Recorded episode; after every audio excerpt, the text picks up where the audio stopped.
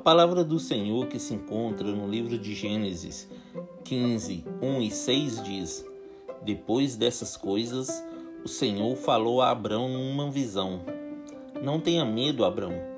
Eu sou o seu escudo. Grande será a sua recompensa. Abrão creu no Senhor e isso lhe foi creditado como justiça. Olá, meus irmãos.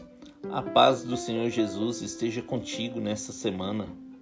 Até quando é preciso esperar? Deus falou com Abraão através de uma visão que ele teria um filho e que sua descendência seria tão grande quanto as estrelas do céu. Então Deus mudou o nome dele para Abraão, que quer dizer pai de uma multidão.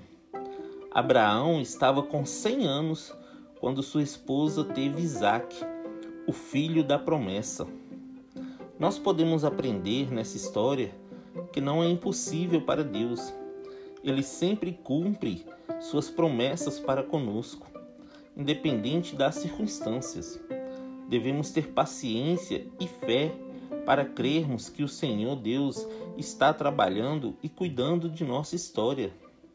Se ele prometeu algo, confie, meu irmão, que ele vai cumprir no tempo certo.